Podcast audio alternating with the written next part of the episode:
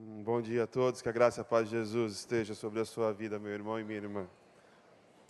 Quero convidar você a abrir o seu texto bíblico no Evangelho de Lucas, nós vamos ler os primeiros nove versículos do capítulo 13. Antes eu queria ah, compartilhar uma informação que é muito importante, relevante para nós como igreja e talvez muito para você, para sua família, você como indivíduo. A nossa escola de música está retornando às atividades e nós temos as inscrições abertas lá na livraria da igreja, não na secretaria, na livraria aqui. Após o culto você pode fazer a sua inscrição. Se você deseja aprender um instrumento, se você deseja se aperfeiçoar no canto, nós temos cursos de teclado, temos curso de guitarra, violão, bateria, contrabaixo, piano clássico e aula de canto também, musicalização infantil. Então você pode procurar ali na livraria para fazer a sua inscrição, tenho certeza que vai ser uma bênção na sua vida. Evangelho de Lucas, capítulo 13. Eu vou dizer o que me inspirou a mensagem dessa manhã. Eu comecei, eu, eu, eu comecei algum tempo atrás parar de assistir telejornal. Porque eu percebi em certo instante que aquilo não estava me fazendo muito bem. E eu comecei a me alimentar de notícias de uma outra forma. Eu comecei a ler notícias. E aí, eu não sei por qual razão, eu decidi voltar ao velho hábito de assistir o telejornal de novo. E aí eu assisti o primeiro dia, fiquei chocado com todas as notícias que eu vi. Assisti o segundo dia, assisti o terceiro dia e não consegui mais assistir jornal. Porque parece que quando você liga o telejornal, nada de bom está acontecendo no mundo. As notícias são todas muito ruins. É só notícia ruim, é só notícia ruim, só notícia ruim. E eu entendo que realmente exista muita dor e sofrimento no mundo, mas muita coisa também acontece no mundo. E é por isso que eu gosto de escolher também notícias boas para ler. Como, por exemplo, uma notícia que eu li essa semana, o maestro João Carlos Martins, um dos maiores pianistas do mundo, um brasileiro, ele tinha perdido os movimentos dos dedos, ele tinha se aposentado do piano. E a história dele tinha sido contada num programa de televisão. E um jovem, um rapaz do interior de São Paulo, o nome dele era Ubiratã, Ubira. Ele viu aquele sofrimento daquele maestro que perdeu os seus movimentos, ele não conseguia to tocar devido às dores que ele sentia.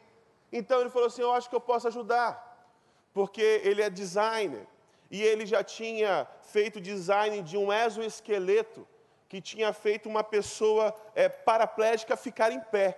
Ele falou assim: Olha, se eu fiz para um corpo inteiro ficar em pé, eu acho que eu consigo fazer algo para que a mão desse pianista possa voltar a funcionar e ter seus movimentos. E ele começou a fazer da casa dele, sem conhecer esse maestro, um protótipo. E ele teve um encontro com o maestro e apresentou o protótipo. O maestro pegou o protótipo, ficou muito sensibilizado com a atuação daquele rapaz, mas viu que aquele protótipo específico não ia servir a ele mas convidou ele para um almoço. E nesse almoço eles começaram a conversar sobre quais eram as necessidades que aquele maestro tinha na sua mão para que ele pudesse voltar a exercer ali o piano. E o, o tempo se passou, vários projetos foram feitos, vários protótipos foram feitos, até que há duas semanas atrás o maestro João Carlos Martins pôde voltar a tocar e botar os dez dedos no teclado do piano. Isso é ou não é uma boa notícia? Eu gosto de coisa assim também. Chega de tanta notícia ruim.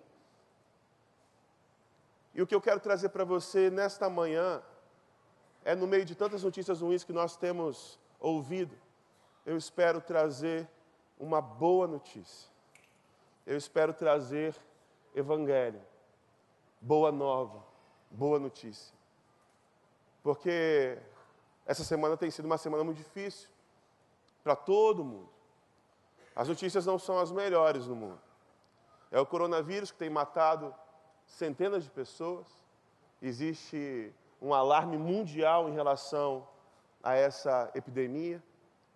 É, são as enchentes que estão acontecendo no nosso país, especialmente na região de Minas Gerais, onde também centenas de pessoas já perderam as suas vidas. Milhares e milhares estão desabrigados, estão desalojados. Para completar o negócio, um ídolo do esporte, o Kobe Bryant, morreu no acidente no último domingo. E às vezes na sua vida também outras notícias muito ruins estejam acontecendo. E quando nós somos confrontados com essas notícias ruins, logo surge a pergunta do porquê dessas coisas. Por que o sofrimento? Por que o mal? Por que, que as pessoas sofrem? Por que, que existem essas epidemias? Por que, que existem essas tragédias? Por que, que existem esses acidentes? Imediatamente, quando nós somos confrontados com a realidade da dor, é quase que um ato reflexo, nós perguntamos por Deus. Onde está Deus no meio disso tudo? Por que Deus permite que isso aconteça? Isso é muito interessante porque é só o sofrimento que nos faz essa pergunta imediata a Deus. Porque eu não vejo muitas pessoas, quando estão num momento de muito êxtase, de muito prazer, perguntarem por Deus: por que, que eu estou vivendo esse momento de grande prazer? Por que, que essa coisa boa está acontecendo? Essas perguntas não existem na bonança, mas existem na tragédia. E eu espero, à luz da palavra do Senhor, trazer uma palavra de esperança para a sua vida. Eu espero, à luz da palavra do Senhor, trazer uma boa notícia para você, para que você saia daqui cheio de esperança, para que você possa compartilhar essa esperança viva com as pessoas que estão ao seu redor, e o nome dessa esperança viva é Jesus Cristo. Lucas 13. A palavra de Deus diz assim: Naquela ocasião, alguns dos que estavam presentes contaram a Jesus que Pilatos misturara o sangue de alguns galileus com os sacrifícios deles. Jesus respondeu: Vocês pensam que esses galileus eram mais pecadores que todos os outros por terem sofrido dessa maneira? Eu lhes digo que não.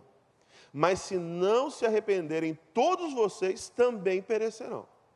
Ou vocês pensam que aqueles 18 que morreram quando caiu sobre eles a torre de Siloé eram mais culpados do que todos os outros habitantes de Jerusalém? Eu lhes digo que não. Mas se não se arrependerem, todos vocês também perecerão. Então contou esta parábola. Um homem tinha uma figueira plantada em sua vinha. Foi procurar fruto nela e não achou nenhum. Por isso disse ao que cuidava da vinha: Já faz três anos que venho procurar fruto nessa figueira e não acho. Corte-a, porque deixá-la corte-a, por que deixá-la inutilizar a terra? Respondeu o homem: Senhor, deixe-a por mais um ano, e eu cavarei ao redor dela, e a adubarei. Se der fruto no ano que vem, muito bem. Se não, corte. Abaixe sua cabeça, feche seus olhos, vamos orar mais uma vez. Senhor Deus, aquieta o nosso coração neste momento para que nós possamos ouvir a Tua voz. Abra os nossos ouvidos espirituais para ouvirmos, talvez não aquilo que nós queremos ouvir, mas aquilo que nós precisamos ouvir da tua parte, Senhor. Para que a tua palavra produza em nós mudanças, mudanças profundas, para que nós sejamos cada dia mais semelhantes a Jesus. E que as muitas dificuldades, sofrimentos e dores desse mundo não, roubem de nós aquilo que nos é mais precioso: a fé, a esperança e o amor. Essa oração que nós fazemos, nós fazemos no nome de Jesus, o povo de Deus diz: Amém. Amém. Essa pergunta sobre o sofrimento é uma pergunta muito genuína. Porque muitas pessoas que amam a Deus de verdade, às vezes não conseguem conciliar um Deus bom com a dor, não conseguem conciliar um Deus bom com o sofrimento. E aí, na na passagem que nós acabamos de ler, em Lucas 13, essa pergunta é feita para Jesus. Os fariseus chegam para Jesus e eles citam um episódio terrível que tinha acontecido. Eles falam que o sangue de alguns galileus foi misturado com o próprio sacrifício deles, que Pilatos ordenou uma matança.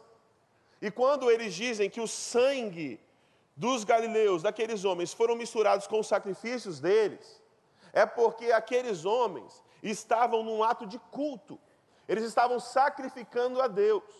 Era a igreja daquela época. O pessoal estava indo adorar a Deus, estava no momento de adoração, estava oferecendo um sacrifício. E foram pegos de surpresa.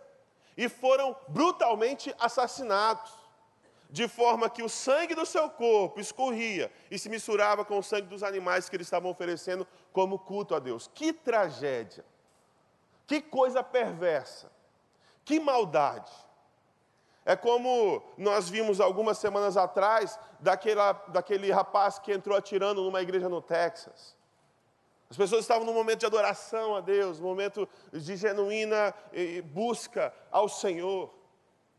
Talvez é, quase ninguém intencionado em fazer a maldade a ninguém, mas de repente a maldade bate a porta e nos encontra nas horas mais improváveis. E aqueles homens galileus foram encontrados nessa hora improvável, numa hora de culto. Eles estavam adorando e eles foram assassinados.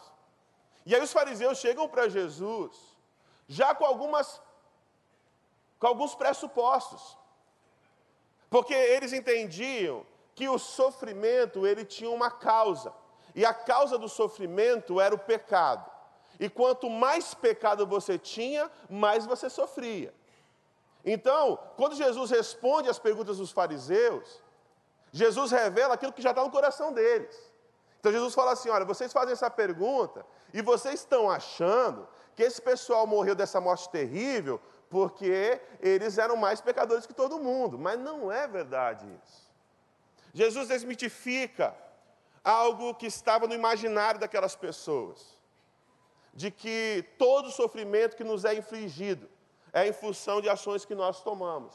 E se você tem um pouquinho de é, maturidade, se você tem um pouquinho de eloquência na forma como você enxerga a realidade, você vai perceber que nem todo sofrimento que nos acusa é um sofrimento causado por nossas ações.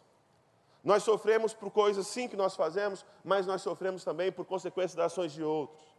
Nós sofremos por consequência de um sistema que é perverso nós, nós sofremos em consequência de uma natureza que está desequilibrada. Então Jesus responde para eles: olha, não é isso que vocês estão pensando. Não é isso que vocês estão pensando. Aqueles homens não morreram porque eles eram mais pecadores que vocês. Existe uma história muito interessante que um poeta chamado John Milton, ele recebe Charles II, um rei da Inglaterra que tinha tido o seu pai decapitado.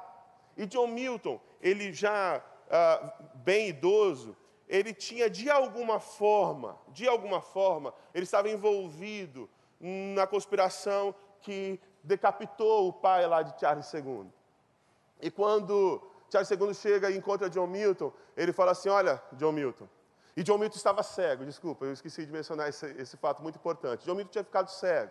E Charles II chega para John Milton e fala assim: Olha, John Milton, você está cego como punição de Deus por você ter se envolvido na morte do meu pai.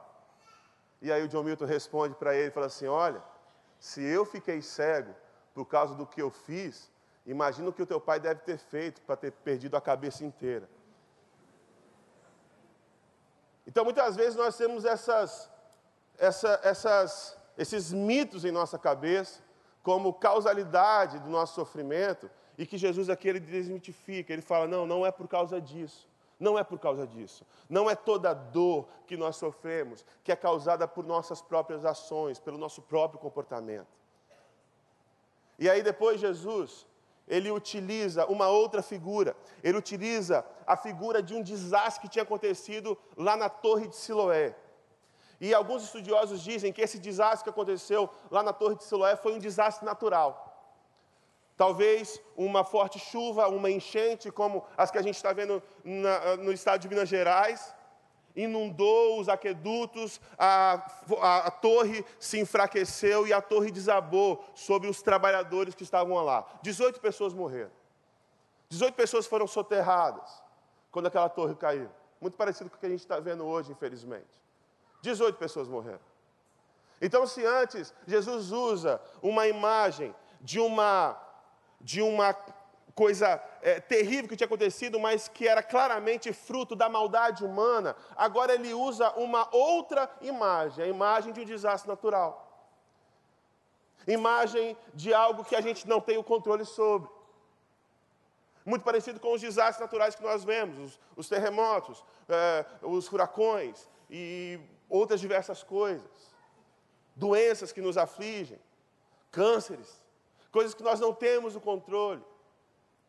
E aí o que Jesus fala para aqueles homens é o seguinte: olha, eu não vou responder para vocês objetivamente por que, que isso aconteceu. Eu não vou responder para vocês obje, obje, objetivamente qual é a causa disso. Por que, que isso existe? Por que, que essas pessoas sofreram essas coisas? Mas eu quero dar um alerta para vocês. Se vocês não se arrependerem, assim como eles, vocês também morrerão. Jesus fala e nos alerta, e alerta aqueles fariseus, e alerta cada um de nós, que o sofrimento, a dor, chega para todos, é democrática. Não faz distinção de estado social, não faz distinção de estado civil, não faz distinção ah, de cor de pele, não faz distinção do lugar onde você mora. A dor e o sofrimento acomete a todos. É democrático. É democrático. E aí a gente se pergunta, por quê? Por que, que a dor faz parte da nossa vida? Por que, que a dor está tão presente no nosso dia a dia? E uma fundamentação que nós precisamos entender é a seguinte: a dor ela faz parte da existência porque ela é necessária à existência. Grava isso. A dor faz parte da existência porque ela é necessária à existência. A dor nos protege. A dor nos molda. Eu, por exemplo, caí há duas semanas atrás. Foi a queda mais estúpida do mundo. Eu não sei como é que eu consegui cair daquele jeito. Foi ridículo. Foi ridículo. Eu tinha acabado de passar pano no chão. E aí, para eu não pisar no lugar molhado que eu tinha passado pano no chão, eu tive a brilhante ideia de subir nos puffs lá de casa, eu fiz uma trilha com os puffs, até chegar no sofá e ficar no sofá até secar o chão. Só que aí eu pisei do lado do puff, o puff virou, eu caí em cima do puff. E foi puff mesmo quando eu ganhei. E eu apoiei com, meu, com a minha mão no chão. Aí a Gabi levou um susto, perguntou se eu tinha se machucado. Lógico, eu falei, não, não, isso aqui só foi um arranhãozinho aqui. Não aconteceu nada não sou macho. Mas meu pulso ficou doendo muito. Eu machuquei meu, meu pulso. E eu perdi, naquele momento, algum dos meus movimentos, porque eu não conseguia mexer o meu pulso, porque doía. E por que doía? A dor é a forma do meu corpo me avisar que o meu pulso não está podendo ser usado nesse momento. Que existem alguns movimentos que eu não devo fazer, porque o meu pulso precisa de descanso para se recuperar. O meu pulso precisa de tempo para ser curado. Então a dor me avisa que eu não devo fazer várias coisas. Então às vezes eu ia pegar alguma coisa muito pesada e eu não conseguia pegar porque doía. E porque doía eu não pegava. Porque doía eu repousava a minha mão. O pastor Pinuda acabou de falar aqui, ele sabe muito bem que muitos atletas isso não acontece tão frequentemente hoje em dia, mas muitos atletas, na década de 80 e 90 principalmente, né, Pinudo, tinham uma lesão, mas precisavam estar presentes num jogo muito importante, e eles aplicavam infiltrações de medicações naquela lesão, de forma que aquelas infiltrações inibissem a dor. As infiltrações não curavam a lesão, mas tiravam a dor. E o que, que acontecia muitas vezes, Pinudo, quando as pessoas jogavam com infiltração? a lesão se agravava e o cara encurtava a carreira dele em anos e anos. Por quê? Porque a dor é um alerta. A dor é uma forma do corpo dizer: olha, não, tem um limite, tem alguma coisa errada, e você precisa parar e descansar e se recuperar. É por causa da dor que nós sentimos a colocar a mão no fogo que a nossa mão não queima. Porque Imediatamente, no momento que nós colocamos a nossa mão sobre o fogo, a dor vem, a gente retrai a nossa mão. A gente tira a nossa mão. Você que imagina um mundo sem dor, eu quero descrever para você um mundo sem dor. Um leprosário. Lá não tem dor. A pessoa que tem a rancianíase, ela perde a sensibilidade, ela não sente dor. E por muitos anos se acreditava que a causa das pessoas é, terem lesões contínuas nas partes que eram atingidas pela hanseníase era porque a própria hanseníase produzia isso. Essas infecções contínuas que levavam muitas vezes a amputações. Mas com o tempo e com os estudos hum, foram descobrindo que não era essa a razão. Que a hanseníase tirava a sensibilidade. E por tirar a sensibilidade, a pessoa expunha aquele membro a coisas que ela não deveria expor, porque ela não sentia dor. Então, um gesto muito simples como varrer a casa segurando no cabo de uma vassoura era algo trágico, porque a pessoa não sabia o quanto apertar. E apertava demais a vassoura. E apertava e apertava. E uma pessoa que tem acessibilidade nas mãos, quando apertasse demais, os calos começavam, começariam a se romper e você ia dar um tempo, você ia descansar. Ou então você ia folgar a pegada na vassoura. Mas uma pessoa que não sente dor, que não é avisada da dor, ela continua apertando e apertando e apertando e lesionando a mão. Infecções surgem úlceras explodem. A pessoa usa um sapato muito apertado. E aquele, aquele sapato está danificando o pé. E uma pessoa que tem acessibilidade vai trocar de sapato. Vai sentar um pouco, vai descansar. A pessoa que tem rancenise não, porque ela não sente a dor, ela continua, continua, continua. E quando ela se dá conta, o pé está completamente lesionado. Infecções acontecem. Muita gente fica cega quando a hanseníase atinge a região dos olhos, simplesmente porque não piscam. Elas não sentem o incômodo que eu e você sentimos todos os minutos, de forma inconsciente. Quando você fica com o, tempo, com o olho muito tempo aberto, começa a te incomodar e você tem que piscar para aliviar aquela dor, aquele sofrimento. E é justamente esse sofrimento, essa dor que você sente nos seus olhos, que faz com que você tenha visão. Porque se você não sentisse isso, você ficaria com seus olhos abertos de forma indeterminada. Os seus olhos secariam, se lesionariam e você poderia perder a sua visão. A dor ela tem um papel biológico fundamental. Fundamental. A dor nos protege. A dor nos ensina, a dor nos molda. E não só no corpo, mas nas nossas relações, por exemplo. Pense, por exemplo, numa pessoa que acabou de terminar um relacionamento. Um jovem, um adolescente, ou mesmo um adulto, que terminou um relacionamento. Geralmente, quando a pessoa termina um relacionamento, ela sai do relacionamento quebrado. E por estar quebrado, ela não consegue se envolver e se engajar num novo relacionamento mas porque aquele tempo de resguardo é importante para que o coração seja curado e seja restaurado. Aquela dor é uma defesa da sua mente para que você não seja ferido ainda mais. Para que você não entre num ciclo de relações fracassadas, uma após a outra. Meus irmãos, quando nós tentamos extirpar a dor da nossa existência, coisas muito graves acontecem. Existem pais que têm feito isso com seus filhos. Pais que não querem que os filhos se sujeitem a nenhum tipo de dor. E o resultado invariável desse tipo de criação são crianças mimadas. São, são jovens que crescem sem nenhum tipo de maturidade emocional gente que não sabe lidar com frustração, gente que não sabe lidar com perda, porque não sofreram, não foram moldadas, todo o sofrimento lhes foi extirpado, lhes foi tirado.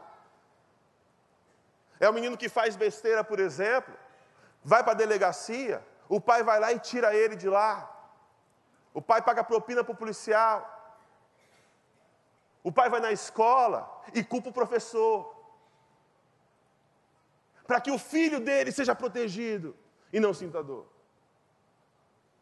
Imagina só, o seu filho, quem tem filho pequeno aqui sabe muito bem disso. A gente é muito próximo do pastor Marcos e da Patrícia, a Belinha é, fica muito com a gente também. E a gente vê que quando ela estava aprendendo a andar, ela andava e caía, andava e caía, andava e caía. E muitas vezes ela se machuca quando ela cai. E muitas vezes nós nos machucamos quando nós caímos. Imagina só um pai superprotetor, que não quer que a filha se machuque de jeito nenhum. E fala: Não, minha filha, você não vai andar, o papai vai te carregar no colo. E você carrega o colo, no colo, para lá e para cá, para lá e para cá, e vai passando o tempo, vai passando os anos. Sabe o que, que vai acontecer? A tua filha nunca vai andar. Você protegeu ela da dor, mas não preparou ela para a vida. E isso gera dores muito maiores, sofrimentos muito maiores. Então, a dor, como fato biológico e como fato emocional, é extremamente importante para a lapidação de quem nós somos e para o nosso crescimento e o nosso desenvolvimento e a preparação para que nós possamos enfrentar o mundo de forma saudável. Para que quando você aperte uma faca, você não arranque um pedaço da sua mão. O, a, o Philip Yancey, no livro dele, quando chega, Onde está Deus quando chegador, ele descreve que um médico na Índia que cuidava de leprosos, narra que estava tentando abrir um cadeado, e o cadeado estava muito duro. E um garotinho de 11 anos falou assim: Doutor, deixa eu te ajudar. E o garotinho de 11 anos foi lá e virou com muita força a chave, e virou a chave, a chave abriu o cadeado. Aquele médico foi pensando: Cara, como é que eu não consegui fazer isso? Esse menino conseguiu, tão pequeno.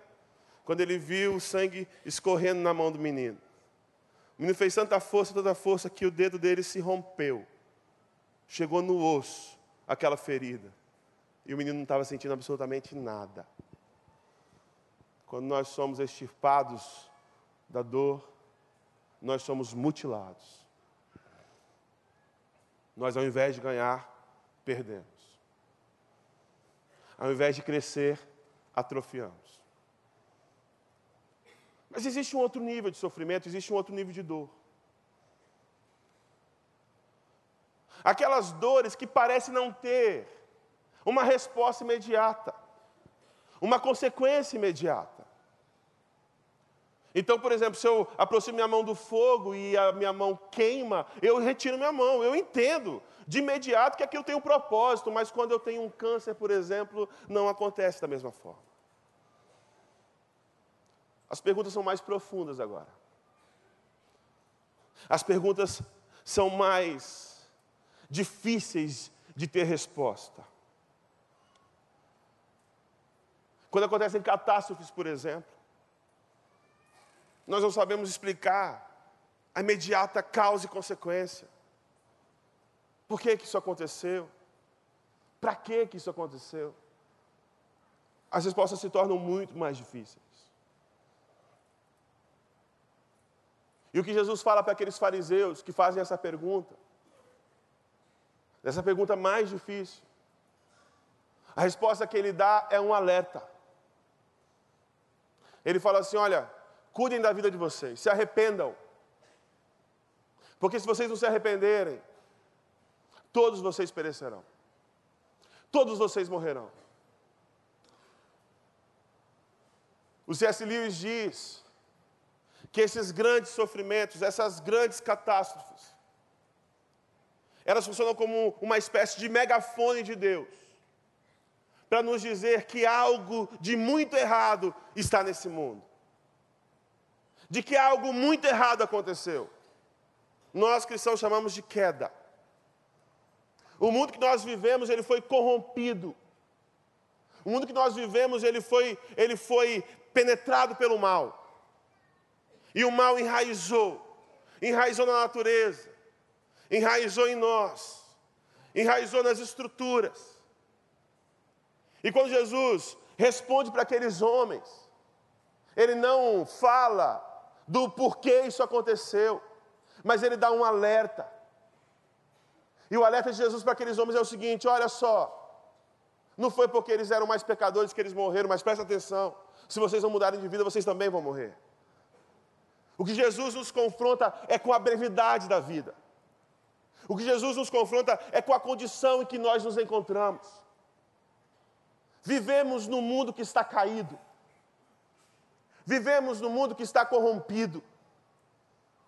E muitas vezes nós vivemos como se isso não fosse verdade. Muitas vezes nós estamos envolvidos nas nossas bolhas sociais de bem-estar e nós nos esquecemos que o mundo não é assim. Até que surge uma doença incurável. Até que um acidente acontece na nossa família. Até que a morte bate a nossa porta. E aí nós somos lembrados. Vivemos no mundo caído. Vivemos num mundo onde existe maldade. Não é uma conjectura, é um fato. E o que Jesus ensina para aqueles fariseus é que essa verdade, essa realidade deve estar presente. Porque é essa verdade, essa realidade que nos leva a olhar para dentro de nós mesmos, olhar para quem nós somos, olhar para quem nós nos tornamos. E comparar com aquilo que é propósito de Deus para nós. Aquilo que nós somos versus aquilo que Deus quer que nós sejamos. Aquilo que nós fizemos de nós mesmos versus aquilo que Deus fez de nós para ser. Então, a dor e o sofrimento é uma forma de Deus dizer para a humanidade que algo de muito errado está acontecendo, de que as coisas não estão tudo bem, de que existe sim maldade, de que existe sim perversidade. E aí, a sua pergunta é: então por que, que Deus fez assim? O que, que Deus pensa do sofrimento? Será que para Deus o nosso sofrimento é, é mais uma segunda-feira? É algo é, que não mexe com Ele? Se você quer saber o que Deus pensa a respeito do sofrimento, olha para a vida de Jesus, porque Jesus é a imagem de Deus. E olha como Jesus lidava com o sofrimento das pessoas. Jesus, quando chega num velório, de um dos seus melhores amigos. E quando ele se compara com a dura realidade das pessoas sofrendo pela perda de um ente querido, Jesus não é indiferente. Sabe o que a Bíblia diz que Jesus fez? Quem lembra do versículo, dos menores versículos da Bíblia? Jesus chorou. Jesus chorou. Quer saber como Deus lida com o sofrimento humano? Olha para Jesus. Ele se compadece com a minha dor e com a sua dor. Ele não é indiferente à nossa situação, ao nosso estado. E todas as vezes que Jesus era confrontado com uma situação de sofrimento, ele se compadecia. Ele se compadecia. E ele intervinha. A muitos ele curava, a outros ele consolava. Mas veja bem, Jesus não mudou a estrutura das coisas. Ele não retirou a dor da existência. Pelo contrário, ele mesmo se submeteu à dor e ao sofrimento. Ele mesmo se sujeitou a essa realidade. Ele mesmo sofreu. Ele mesmo foi açoitado, ele mesmo foi traído, ele mesmo foi humilhado. Ele mesmo foi pregado numa cruz. Pregos atravessaram as suas mãos, os seus pés. Uma coroa de espinhos foi cravada na sua cabeça. O próprio sangue dele se derramou, gota por gota, até não sobrar nada. O Deus encarnado, Jesus Cristo, o Filho do Todo-Poderoso, ele não negou a realidade do sofrimento, mas se submeteu a ela. E a Bíblia diz que foi fiel. E foi fiel até a morte. Meu querido, muitas vezes nós não conseguimos entender a imagem de um Deus bom com essa realidade, porque na nossa cabeça limitada a gente acha que um Deus bom não permite que seus filhos passem por dores. Isso não é verdade. Aliás, essa era a grande discussão cósmica que aconteceu, que aconteceu lá no livro de Jó. Satanás tinha uma suposição. Ele fala assim: ah, Jó só te serve porque você dá tudo para ele.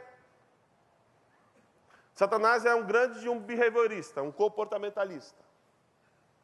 Satanás fala assim: Jó está condicionado a te amar. É como o meu cachorrinho lá. Ele está condicionado a me amar. Por quê? Porque eu dou comida para ele, porque eu protejo ele, porque eu passeio com ele. Não existe liberdade. Sem liberdade não existe amor verdadeiro. Então o que Satanás está dizendo para Deus é o seguinte: olha só. Os seres humanos que te amam, te amam porque você os condicionou para te amar. Eles não te amam de verdade. Não existe a liberdade de te amar. Eu garanto, Satanás fez um desafio para Deus. Eu garanto que se você tirar tudo dele, ele para de te servir. Ele para de te amar. Porque ele só te ama porque você dá as coisas para ele.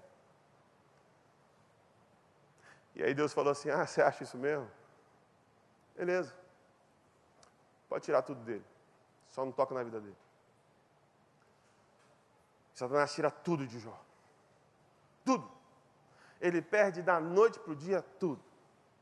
Perde riquezas, perde casa, perde filhos, perde tudo. A única coisa que sobra é a mulher dele e às vezes parece melhor que ela não tivesse sobrado, porque ela é só uma dificuldade a mais que ele vai ter que enfrentar. Quando ele perde tudo, a mulher que está lá, que, que, que, deveria ser para apoiá-lo nesse momento de dificuldade, fala assim: Ô Jó, faz o seguinte, amaldiçoa esse teu Deus, esse teu Deus, e morre. Olha que Deus ruim. Deixou você passar sofrimento, dor. Aí Jó fala assim: Nu saí do ventre da minha mãe, nu voltarei. O Senhor deu, o Senhor tomou, louvado seja o nome do Senhor. O negócio se agravou lá com Jó.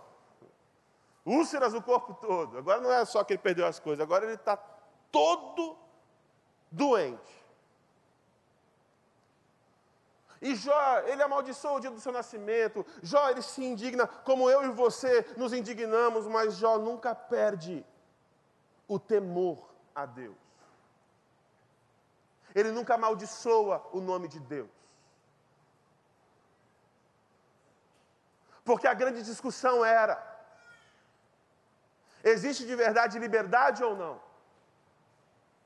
Nós só amamos a Deus porque Ele nos faz boas coisas ou nós o amamos pelo que ele é.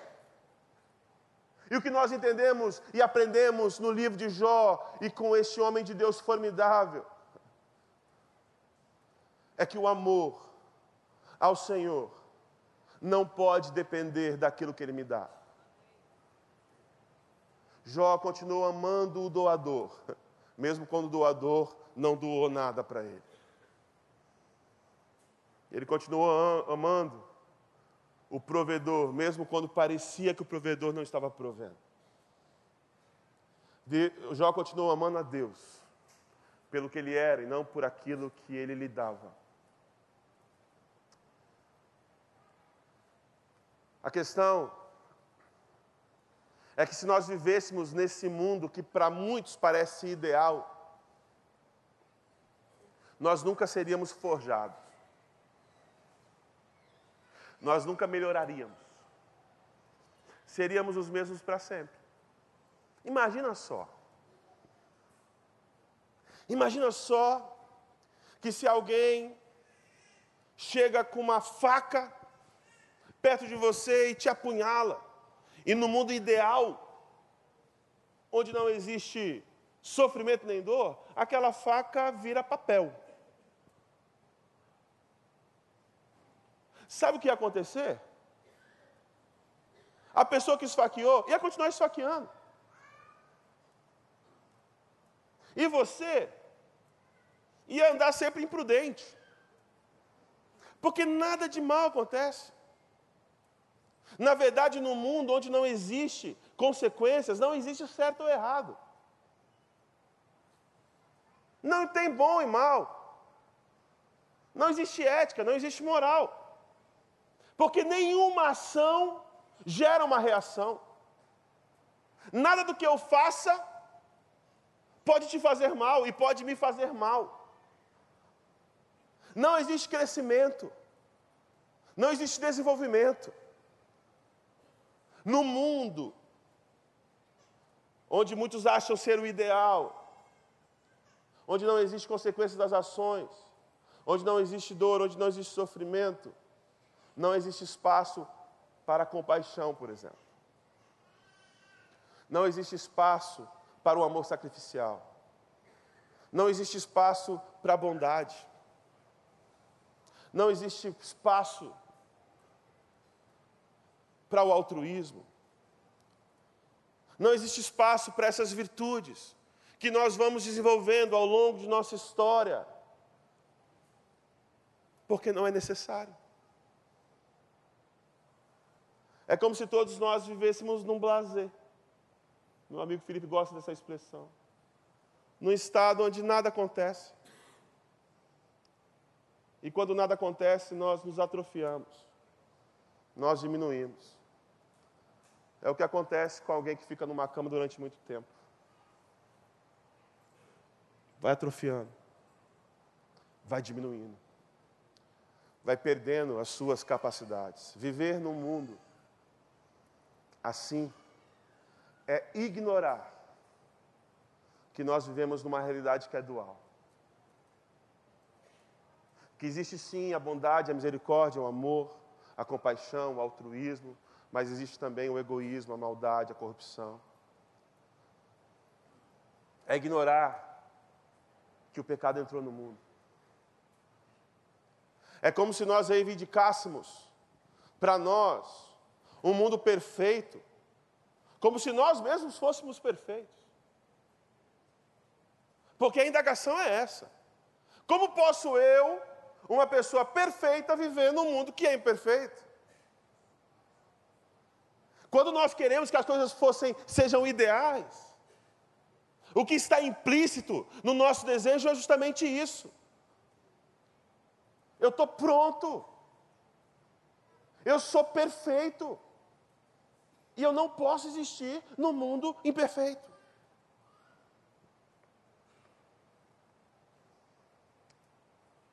E aí Jesus conta uma parábola. Ele fala que um homem plantou uma figueira numa vide. Ele plantou a figueira na vide. Ele voltou lá um ano, figueira não tinha fruto. Voltou lá no segundo ano, continuava sem fruto. Voltou no terceiro ano, tinha nada. E aí ele fala assim: Olha, eu vou arrancar essa, essa figueira daí. Porque essa figueira está extraindo todos os nutrientes da terra e não está dando nada. Ela vive só para ela mesma. Tem como. Está roubando o nutriente das outras plantinhas. E não produz absolutamente nada. E o que Jesus nos ensina com isso é o seguinte: olha, Às vezes, parece que nós estamos no lugar errado. O que estava fazendo uma figueira no meio de videiras? Era uma figueira plantada na vide. E é assim que nós nos sentimos muitas vezes. A gente está no lugar errado. As coisas não deviam estar acontecendo desse jeito. Eu estou no lugar errado eu estou no lugar errado. O que eu quero dizer para você é o seguinte, meu irmão: Deus intencionalmente te plantou no lugar onde você está. Você não é um acidente de percurso. Você não é obra do acaso. E é por isso que ele enfatiza que a figueira estava no lugar que só tinha videira. Porque ele quis que ela estivesse lá. Foi intencional. Não foi acidente. Eu não sei qual é a sua história. Eu não sei o que você tem vivido. Eu não sei quais são os seus pensamentos a respeito de você, a respeito do mundo. Mas eu te digo, baseado na palavra de Deus, você não é um mero acidente. Você não é obra do acaso. Foi Deus que te formou. Foi Deus que te criou. Foi Ele que te sustentou. Foi Ele que te trouxe até aqui. E Ele tem planos e propósitos para a sua vida. E sabe qual é o propósito da sua vida? Diante do problema da dor e do sofrimento, Jesus não dá uma resposta objetiva. Assim como Deus não deu para Jó uma resposta objetiva. Quando Deus fala com Jó, ele fala o seguinte: Ô Jó, chega aqui. Vamos dar uma olhada na criação. Onde é que você estava quando eu criei céus e terra? Hã? Vamos lá, você é sabichão, você sabe de tudo, porque você está achando que as coisas não deveriam ser do jeito que elas são. Me diz aí, onde que você estava quando eu criei as feras? Me diz aí, me diz aí, como que acontece para o servo dar luz a um filhote? Você sabe de tudo, me diz. Deus ele não oferece uma resposta objetiva para Jó. Deus convida Jó a simplesmente confiar no poder de Deus e na grandeza do Senhor. Deus convida Jó a confiar que ele continua no governo, que ele continua no controle, que a história está nas mãos dele. Nós não estamos largados, nós não estamos perdidos, nós não estamos vagando pelo espaço. Deus continua sendo o detentor da nossa história, a nossa vida está nas mãos do Senhor. Não importa a realidade que estivemos vivendo no momento, não importa a luta que estivermos passando, não importa a dor e o sofrimento que você esteja enfrentando, a tua história continua nas mãos do Senhor, meu irmão.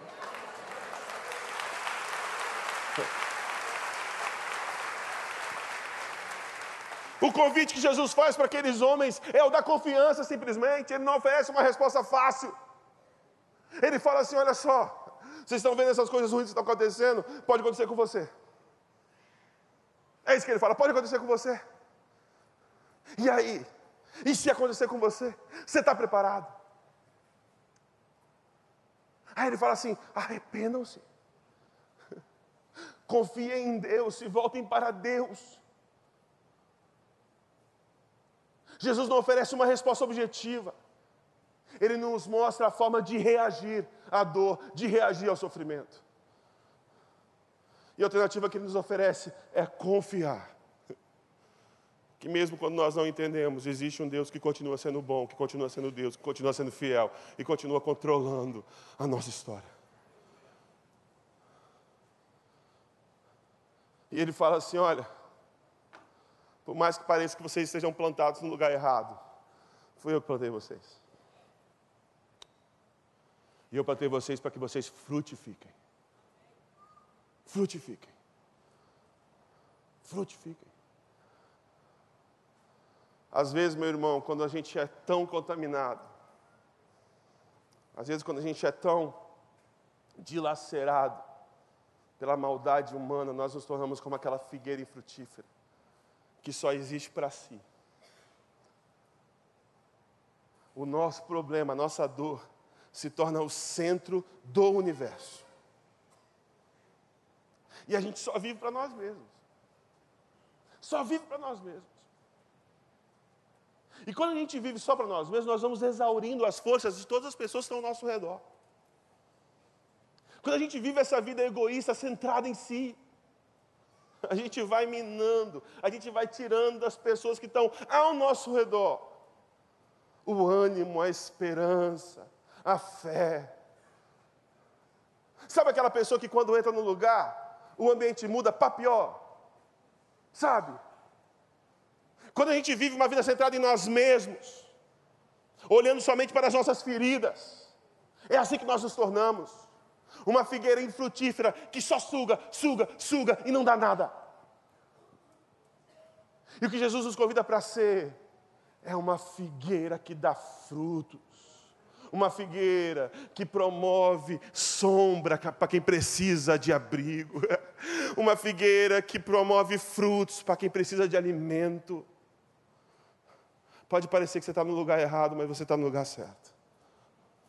Pode parecer que não faz sentido, mas o Senhor te colocou onde te colocou para que você seja frutífero, frutífero, frutífero. Meu querido,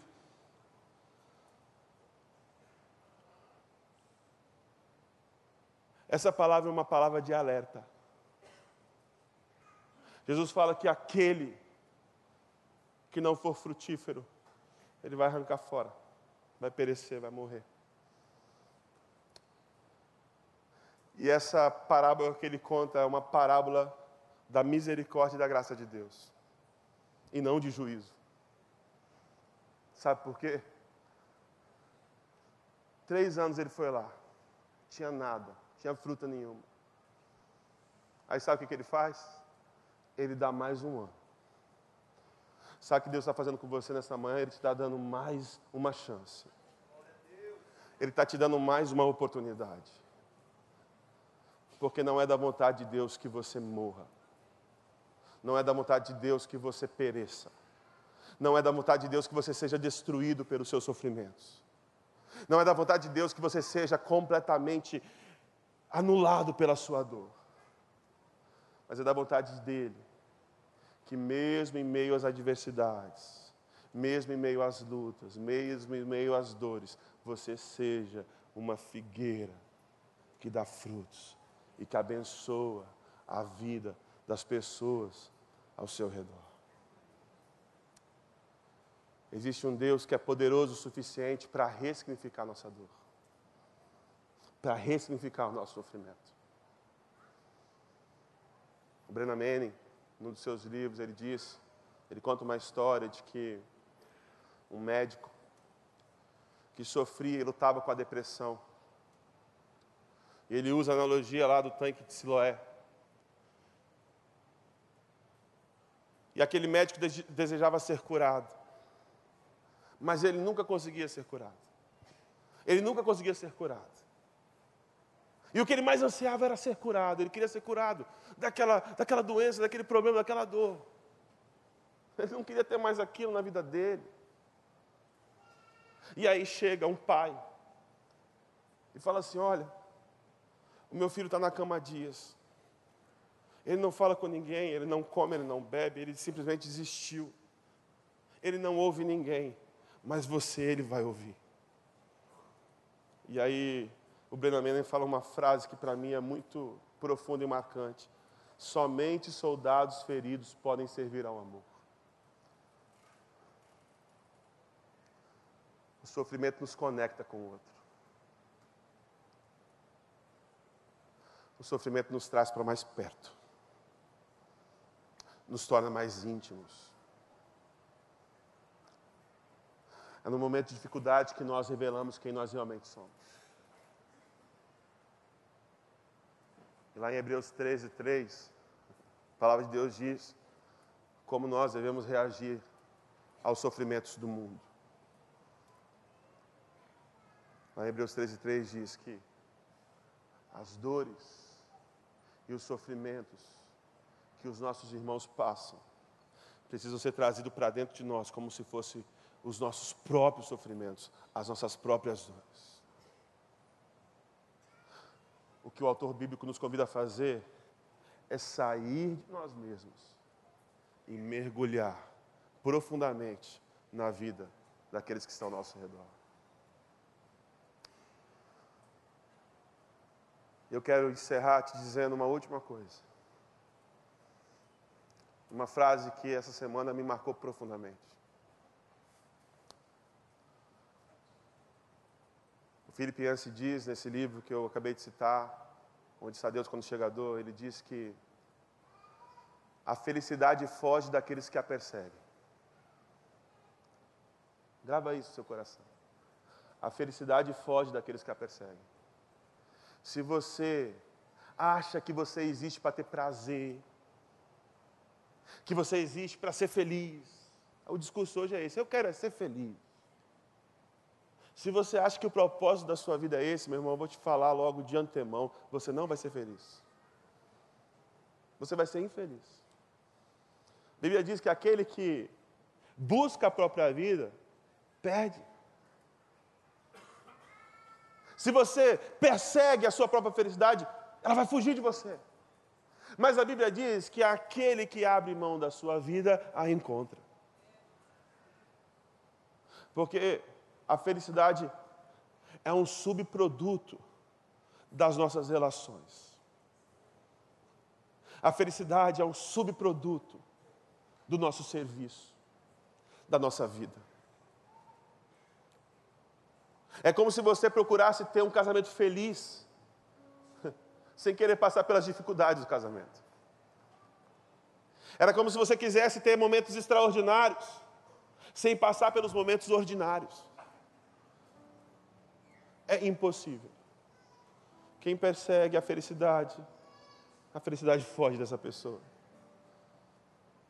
Persiga o sacrifício, o amor, persiga o serviço. Persiga o sair de si mesmo e se dar para o outro. E aí sim você vai encontrar verdadeira felicidade, verdadeira satisfação, verdadeiro sentido, verdadeiro significado, verdadeiro propósito para a sua existência. Queria que você fechasse seus olhos, abaixasse sua cabeça e refletisse sobre aquilo que Deus falou com você.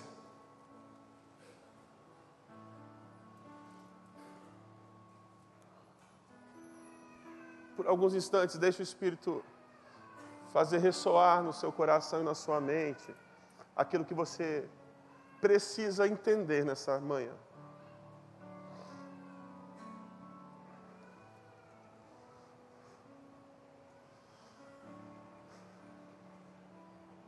Que você entenda. Você que passa por um sofrimento muito grande. Você que está lutando contra um câncer. Você que recebeu um diagnóstico fatalista. Você que não enxerga mais solução.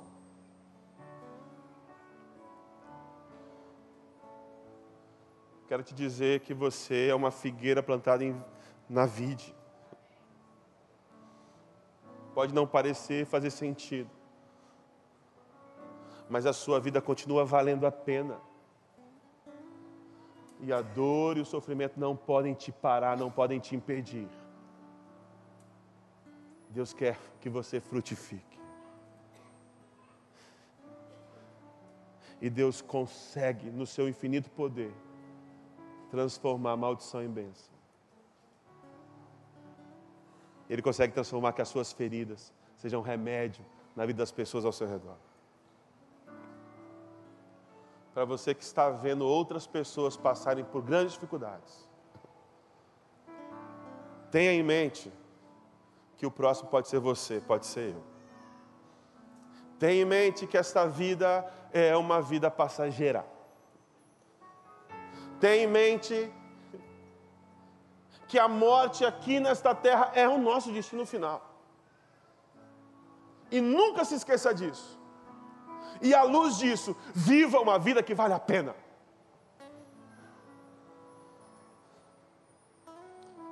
Essa passagem nos ensina que o tempo para fazer o que nós precisamos fazer é hoje, é agora, não é amanhã. Você não sabe de amanhã. É o que Jesus falou para aqueles homens. Voltem para Deus. Confiem em Deus, porque vocês não sabem, pode ser com você, pode ser comigo. Viva uma vida que vale a pena. Aquela mágoa que você tem guardado por muito tempo, não tem mais espaço para isso, não. Aquele projeto que você só tem adiado, não tem tempo para isso. Viva uma vida que vale a pena. Saia de si mesmo. Pare de ser a figueira infrutífera que só consome, consome, consome e não dá nada. Frutifique, meu irmão. Seja você um instrumento de Deus para aliviar a dor e o sofrimento das pessoas que estão ao seu redor. Foi para isso que Deus te chamou. Foi para isso que Ele te escolheu. Esse é o seu propósito. Esse é o teu objetivo de vida, meu querido. Você está no lugar certo, na hora certa. Você está no lugar certo, na hora certa. Seja frutífero. Onde você está. Do jeito que você está.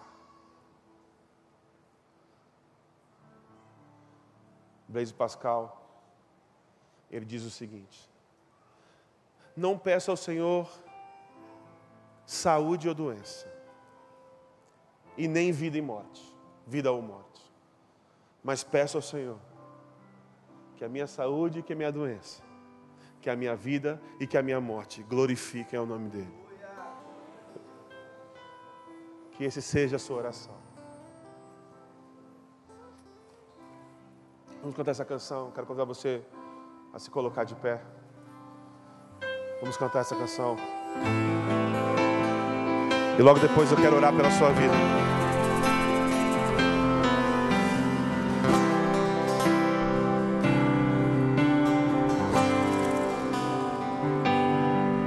Sua morte ali na cruz, carregando a minha dor, você se expôs por mim. Se entregou em meu lugar e me deu uma nova chance. Eu vou recomeçar. Vou deixar na cruz tudo que passou.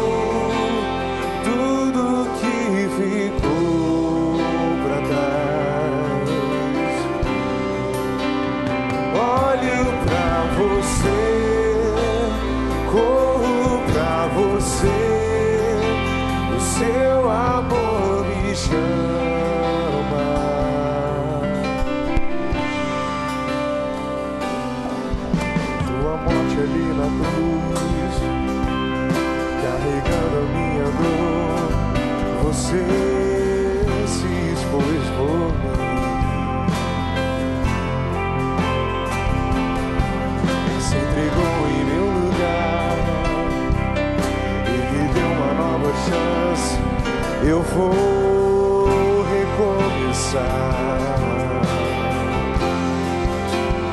Vou deixar na cruz tudo que passou.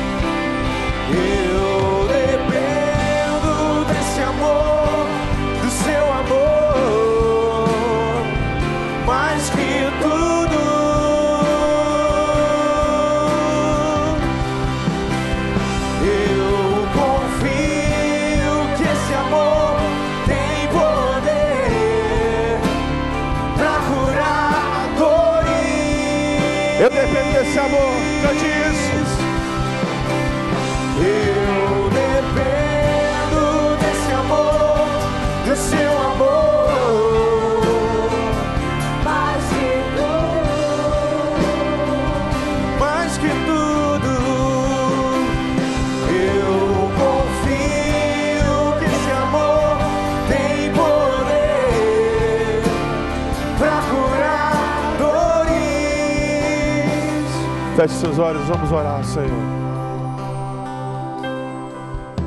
Eu quero orar primeiro por você que está enfrentando um momento de dor e dificuldade. Você que não consegue enxergar além da realidade que você vive. Senhor, eu clamo ao Senhor por aqueles meus irmãos e as minhas irmãs que nesta manhã trazem diante de Ti doenças, problemas, dificuldades que nós não sabemos como lidar, nós não sabemos como enfrentar. Eu te peço que agora, o teu amor, que tem poder para curar dores, como a canção que nós acabamos de cantar, como a tua palavra diz que nós acabamos de ler, que cada irmã, que cada irmão meu nesse lugar sinta agora a tua doce presença. Recebam agora a consolação do Espírito, o conforto, a fé, a esperança para prosseguir. Eu te peço que o Senhor reverta a maldição em bênção. Que o Senhor use essas feridas para cura. Eu te peço que no nome de Jesus, o Senhor sopre agora nos ouvidos dos meus irmãos, dos meus irmãos e das minhas irmãs. Que o Senhor está presente. Que o Senhor está acompanhando cada passo, que o Senhor está vendo cada lágrima derramada. E que o Senhor mesmo carregou sobre si a maior dor de todas. E que eles confiem no teu amor, confiem no teu amor, se lancem de forma incondicional nos teus braços e recebam o conforto e o abraço que só o Senhor pode nos dar. Eu te peço por aqueles meus irmãos que hoje entenderam que precisam viver uma vida frutífera. Que o Senhor nos tire de nós mesmos, que o Senhor nos livre de nós mesmos, que o Senhor nos tire do nosso egoísmo, da nossa zona de conforto e que nós venhamos viver o teu propósito para nós. Para que sejamos o alívio do sofrimento das pessoas que estão ao nosso redor, Senhor que sejamos a tua boca, sejamos os teus braços, sejamos o teu abraço, e que através de nossas vidas, o teu nome seja glorificado, Senhor. Muito obrigado, Jesus. Muito obrigado, porque o Senhor nos garante que a pior de todas as inimigas, que é a morte, já está vencida. Onde está a morte, o teu aguilhão? Na cruz do Calvário, o Senhor venceu a morte.